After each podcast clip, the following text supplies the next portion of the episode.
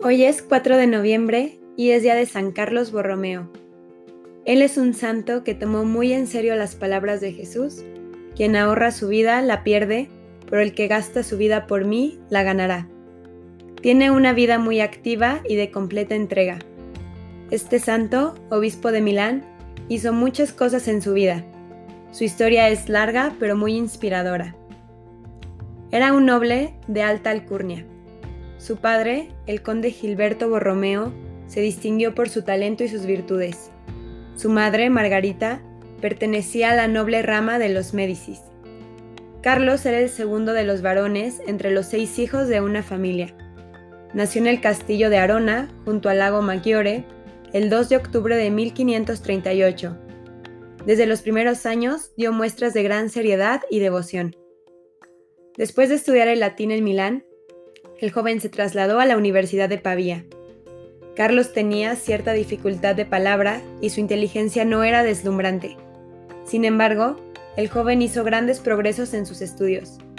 La dignidad y seriedad de su conducta hicieron de él un modelo de los jóvenes universitarios que tenían la reputación de ser muy dados a los vicios. A los 22 años, cuando sus padres ya habían muerto, obtuvo el grado de doctor Enseguida retornó a Milán, donde recibió la noticia de que su tío, el cardenal de Medici, había, había, sido elegido el Papa en el cónclave de 1559 a raíz de la muerte de Pablo IV.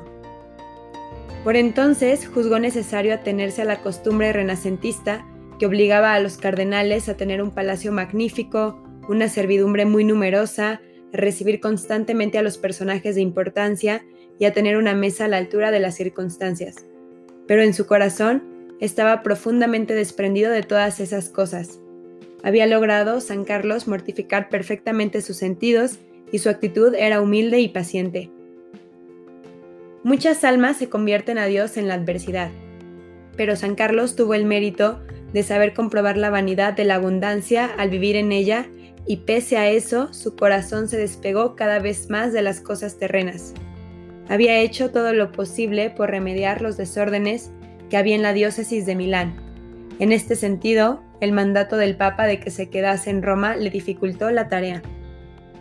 En una ocasión, el arzobispo de Braga fue a Roma y San Carlos aprovechó la oportunidad para abrir su corazón a ese fiel siervo de Dios, a quien indicó, ya ve la posición que ocupo, ya sabe lo que significa ser sobrino y sobrino predilecto de un papa y no ignora lo que es vivir en la corte romana. Los peligros son inmensos. ¿Qué puedo hacer yo, joven inexperto? Mi mayor penitencia es el fervor que Dios me ha dado y con frecuencia pienso en retirarme a un monasterio a vivir como si solo Dios y yo existiésemos. El obispo disipó las dudas del cardenal, o sea, de San Carlos, asegurándole que no debía soltar el arado que Dios le había puesto en las manos para el servicio de la iglesia, sino que debía, más bien, tratar de gobernar personalmente su diócesis en cuanto se le ofreciese oportunidad. Cuando San Carlos se enteró de que este mismo obispo había ido a Roma precisamente con el objeto de renunciar a su arquidiócesis, le pidió explicaciones sobre el consejo que le había dado. Así era el carácter de San Carlos. Pío IV había anunciado poco después de su elección que tenía la intención de volver a reunir el concilio de Trento suspendido en 1552. San Carlos empleó toda su influencia y su energía para que el pontífice llevase a cabo su proyecto, a pesar de que las circunstancias políticas y eclesiásticas eran muy adversas. Los esfuerzos del cardenal tuvieron éxito y el concilio volvió a reunirse en enero de 1562. Durante los dos años que duró la sesión, el santo tuvo que trabajar con la misma diplomacia y vigilancia que había empleado para conseguir que se reuniese. Varias veces estuvo a punto de disolverse la asamblea, dejando la obra incompleta, pero con su gran habilidad y con el constante apoyo que prestó a los legados del Papa, logró que siguiese adelante. Así pues, en las nueve reuniones generales y en las numerosísimas reuniones particulares se aprobaron muchísimos de los decretos dogmáticos y disciplinarios de mayor importancia. El éxito se debió a San Carlos más que a cualquier otro de los personajes que participaron en la asamblea de suerte que puede decirse que él fue director intelectual y el espíritu rector de la tercera y última sesión del Concilio de Trento. En el curso de las reuniones murió el conde Federico Borromeo, con lo cual San Carlos quedó como jefe de su noble familia y su posición se hizo más difícil que nunca. Muchos supusieron que iba a abandonar el estado clerical para casarse con la viuda, pero el santo ni siquiera pensó en ello. Renunció a sus derechos en favor de su tío Julio y se ordenó sacerdote en 1563. Dos meses más tarde recibió la consagración episcopal, aunque no se le permitió trasladarse a su diócesis. Además de todos sus cargos, se le confió la supervisión de la publicación del Catecismo del Concilio de Trento y la reforma de los libros litúrgicos y de la música sagrada. Él fue quien encomendó a Palestrina la composición de la Misa Papae Macelli. Milán, que había estado durante 80 años sin obispo residente, se hallaba en un estado deplorable. El vicario de San Carlos había hecho todo lo posible por reformar la diócesis con la ayuda de algunos jesuitas, pero sin gran éxito. Finalmente, San Carlos consiguió permiso para reunir un concilio provisional y visitar su diócesis.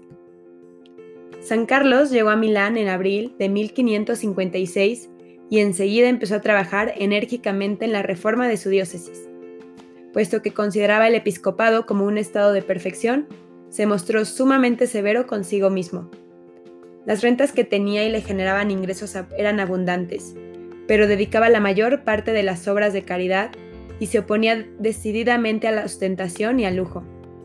En cierta ocasión en que alguien ordenó que le calentasen el lecho, el santo dijo sonriendo, La mejor manera de no encontrar su lecho demasiado frío es ir a otro más frío de lo que pueda estar el suyo. Cuando San Carlos se estableció en Milán, vendió la vajilla de plata y otros objetos preciosos en 30.000 coronas, suma que consagró íntegramente a socorrer a las familias necesitadas. Su limosnero tenía orden de repartir entre los pobres 200 coronas mensuales, sin contar las limosnas extraordinarias que eran muy numerosas. La generosidad de San Carlos dejó un recuerdo imperecedero. El santo organizó retiros para su clero. Él mismo hacía los ejercicios espirituales dos veces al año y tenía por regla confesarse todos los días antes de celebrar la misa. Tenía el mayor respeto por la liturgia de suerte que jamás decía una oración ni administraba ningún sacramento apresuradamente, por grande que fuese su prisa o por larga que resultase la celebración.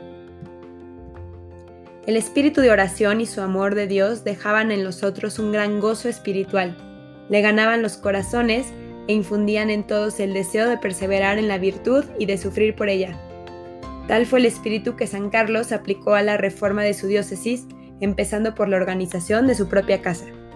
Su casa estaba compuesta de 100 personas, la mayor parte eran clérigos.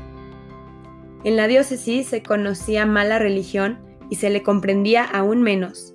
Las prácticas religiosas estaban desfiguradas por la superstición y profanadas por los abusos. Los sacramentos habían caído en el abandono porque muchos sacerdotes apenas sabían cómo administrarlos y eran indolentes, ignorantes y de mala vida. Los monasterios se hallaban en el mayor desorden. Por medio de concilios provisionales, sínodos diocesanos y múltiples, múltiples instrucciones pastorales, San Carlos aplicó progresivamente las medidas necesarias para la reforma del clero y del pueblo.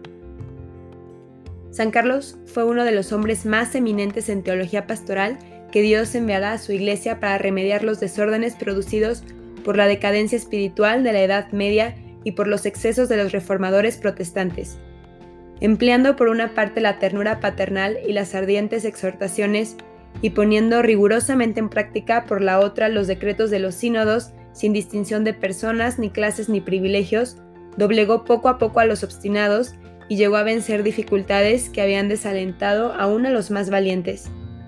San Carlos tuvo que superar su propia dificultad de palabra, a base de paciencia y atención, pues tenía un defecto en la lengua.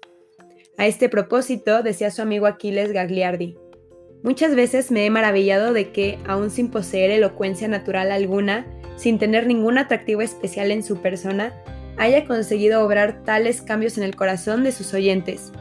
Hablaba brevemente, con suma seriedad, y apenas se podía oír su voz.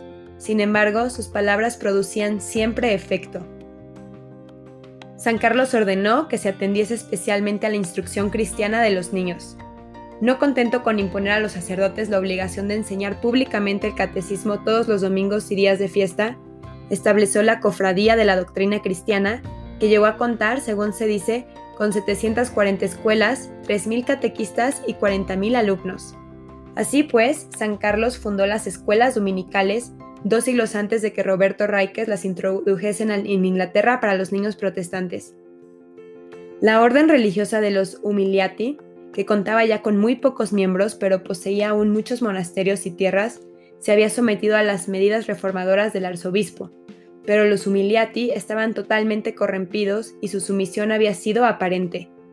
En efecto, intentaron por todos los medios conseguir que el Papa anulase las disposiciones de San Carlos y al fracasar sus intentos, tres priores de la orden planearon un complot para asesinar a San Carlos.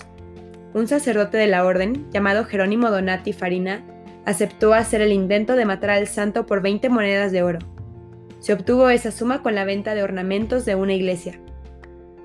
El 26 de octubre de 1569, Farinas se apostó a la puerta de la capilla de la casa de San Carlos, en tanto que éste rezaba las oraciones de la noche con los suyos. Los presentes cantaban un himno de Orlando Di Lasso y precisamente en el momento en que entonaban las palabras, Ya es tiempo de que vuelva aquel que me envió, el asesino descargó su pistola contra el santo. Farina consiguió escapar entre el tumulto que se produjo, en tanto que San Carlos, pensando que estaba herido de muerte, encomendaba su vida a Dios. En realidad, la bala solo había tocado sus ropas y su manto había caído al suelo, pero el santo estaba ileso. Después de una solemne procesión de acción de gracias, San Carlos se retiró unos días a un monasterio de la Cartuja para consagrar nuevamente su vida a Dios.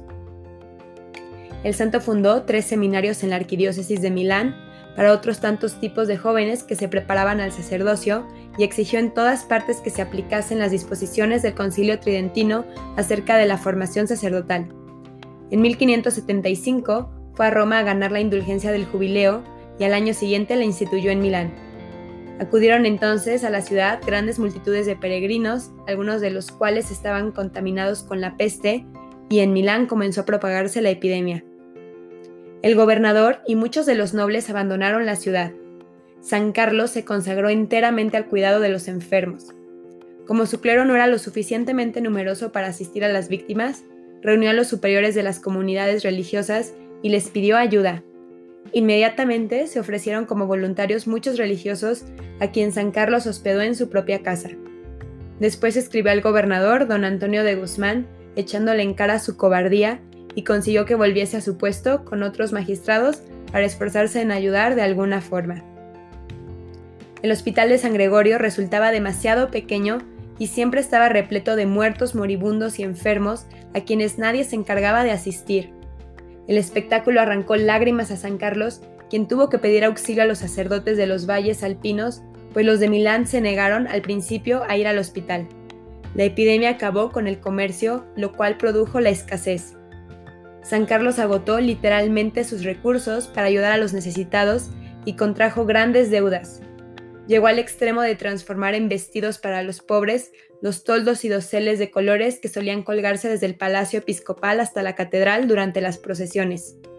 Se colocó a los enfermos en las casas vacías de las afueras de la ciudad y en refugios improvisados. Iba San Carlos de casa en casa con el Santísimo en procesión solemne para llevárselo.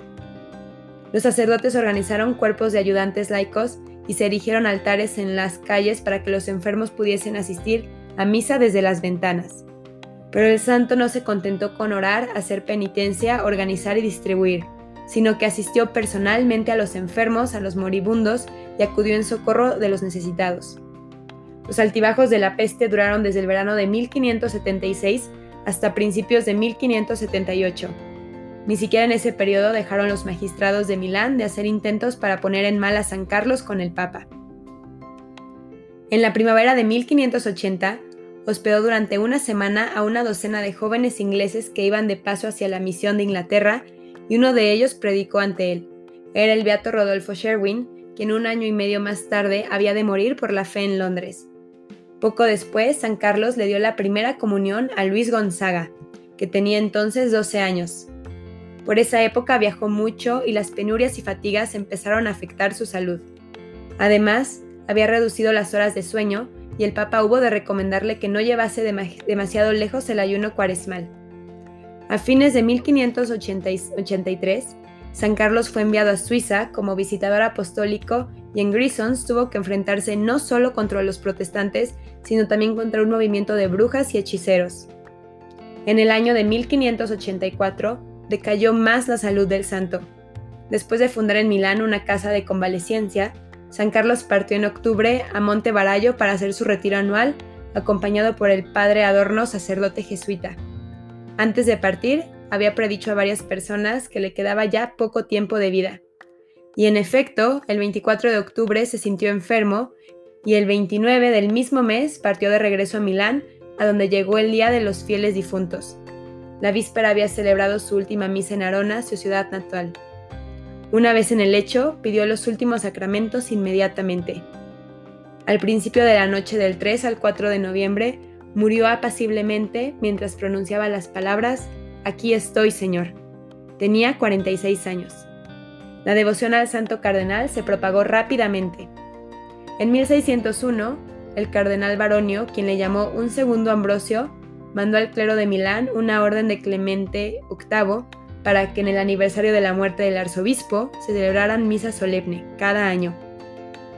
Fue oficialmente canonizado por Paulo V el 1 de noviembre de 1610. San Carlos empleó todos sus dones para la mayor gloria de Dios y para la salvación de los hombres, siempre con un sacrificio total hasta el punto de ser víctima de su bondadosa entrega. Pidamos a San Carlos que interceda para que Dios conceda en nosotros firmeza en nuestros propósitos, fuerte espíritu de sacrificio y tenacidad y constancia para el bien de nuestras vidas, almas, mentes y una entrega incansable hacia los demás. Amén. San Carlos Borromé, ruega por nosotros.